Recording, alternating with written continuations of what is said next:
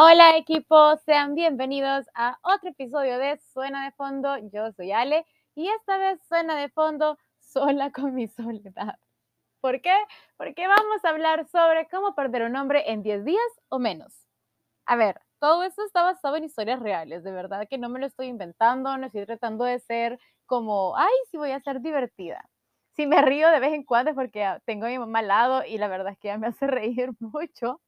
Y para que vean que de verdad esto es sincero, pues aquí está mi mamá al lado. El punto no es ese. El punto es que, ¿por qué? Me, se me, me surge esta duda. ¿Por qué puedo perder a un hombre en 10 días o menos. O sea, yo tengo un superpoder, ya saben, todos tenemos superpoderes que son inútiles, pero están ahí. Mi superpoder es ese. Llamar la atención a un chico tener una plática maravillosa, filosofar, hablar de la vida, sentir que hay una conexión, tener un par de citas y en menos de una semana que todo se haya muerto. No es, no es pues un secreto para nadie que yo soy una persona asexual. Entonces, cuando yo comienzo a conocer una persona, lo primero que mi cerebro dice no es vámonos a la cama, sino es vamos a conocernos a ver si podemos tener una relación de pareja. Evidentemente con todo lo, todo lo bonito de la pareja y esto.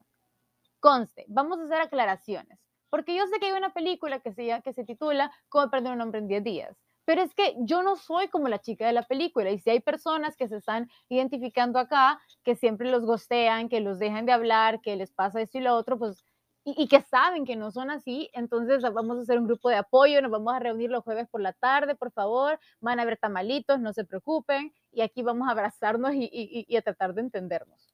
Hagamos una comparación.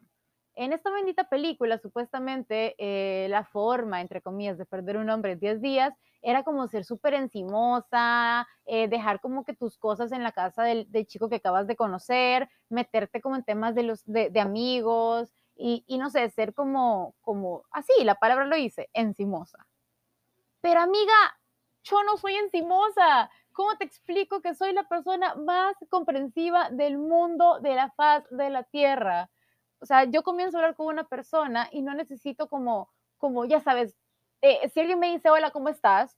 Yo le digo como que, bien, pero no queden bien, sino que le digo algo más para que siga la conversación y todo fluye y se sienta natural y de verdad se siente natural.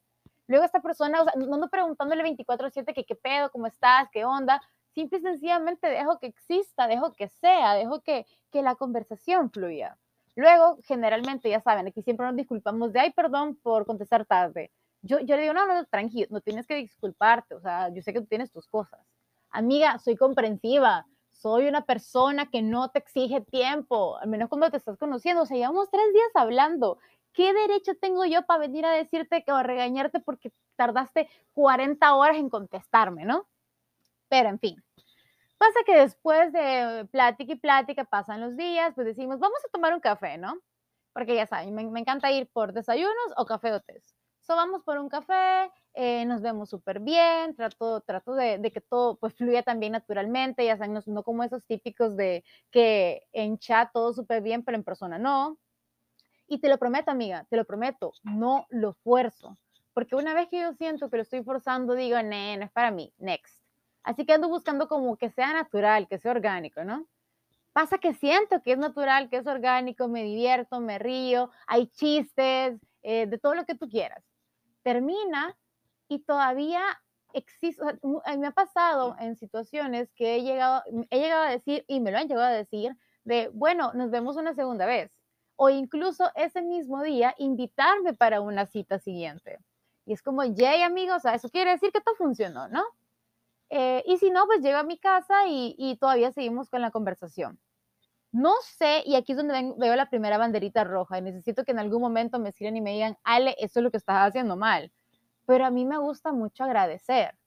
Entonces, después de la primera cita, después que han pasado un par de horas, a veces siguiendo con la plática con la misma persona, pues vengo, agarro un mensajito y digo como que, oye, ¿sabes qué? Cuando de verdad me lo he pasado bien. La verdad es que me lo pasé súper bien contigo y nada, solo quería agradecerte por el café. Y, y eso, y, y, es como, ay, no te preocupes, yo la pasé súper bien. Yo no sé, hija mía, si eso será lo que está fallando, realmente no lo comprendo, pero, pero nada.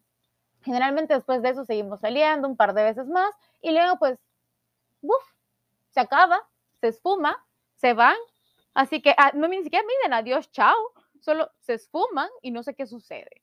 Yo sé que en este momento alguien me está escuchando y se está sintiendo identificado, identificado, identificado. Yo, yo, yo se le dije cómo perder un hombre en 10 días, pero puede perder una mujer, puedes perder lo que sea en 10 días o menos, pero yo estoy hablando de mi experiencia, ¿no? Así que sigamos con mis historias. Y pasa siempre lo mismo. Hablando con, con, con mi mamá, la verdad, y pues en general, llegamos un poquito a la conclusión de que tal vez es por el hecho del tema sexual, ¿no? Pero, vato, o sea, mijo, si te quieres ligar a alguien y quieres tener algo de una noche, pues no te ligues a la sexual.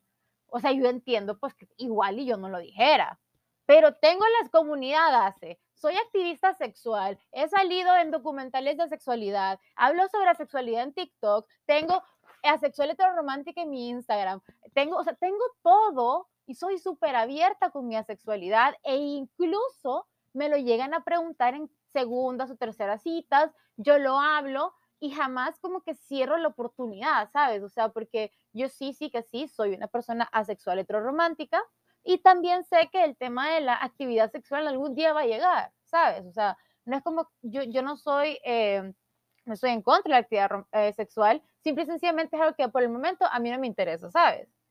Entonces, esta puede ser la segunda banderita roja, pero mi pregunta es, si quieres tener actividad sexual recurrente, ¿para qué invitas a la ACE?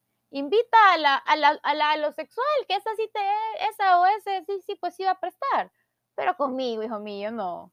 Así que solo encuentro dos banderitas rojas, ya no sé qué hacer, realmente mi vida amorosa es un fracaso, ya le pedí a Santa que me traiga un novio y, y de verdad siento que, siento que me he convertido en esas señoras, ya saben, que, que veíamos cuando estábamos chicos que estaban así, ¿cómo me va a dejar el tren? Ah, yo no siento que me vaya a dejar el tren, yo no me quiero, o sea, yo no estoy pensando que me voy a casar de aquí el día de mañana. Simple y sencillamente, bueno, tener como una relación de pareja, ¿sabes? Algo bonito, que les pueda presentar a mis papás, que me acompañe a bodas, que me acompañe a cumpleaños, que me acompañe a lo que sea y crear recuerdos juntos y después ver qué pasa.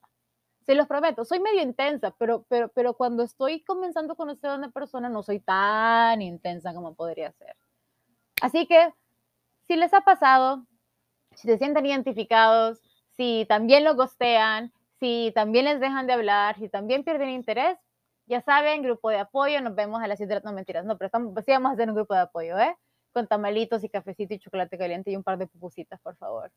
Eh, y nada, por eso es sola con mi soledad, porque al final del día, pues todos cenamos solos con nuestra soledad y así es como pierdo un hombre en 10 días o menos. Bye.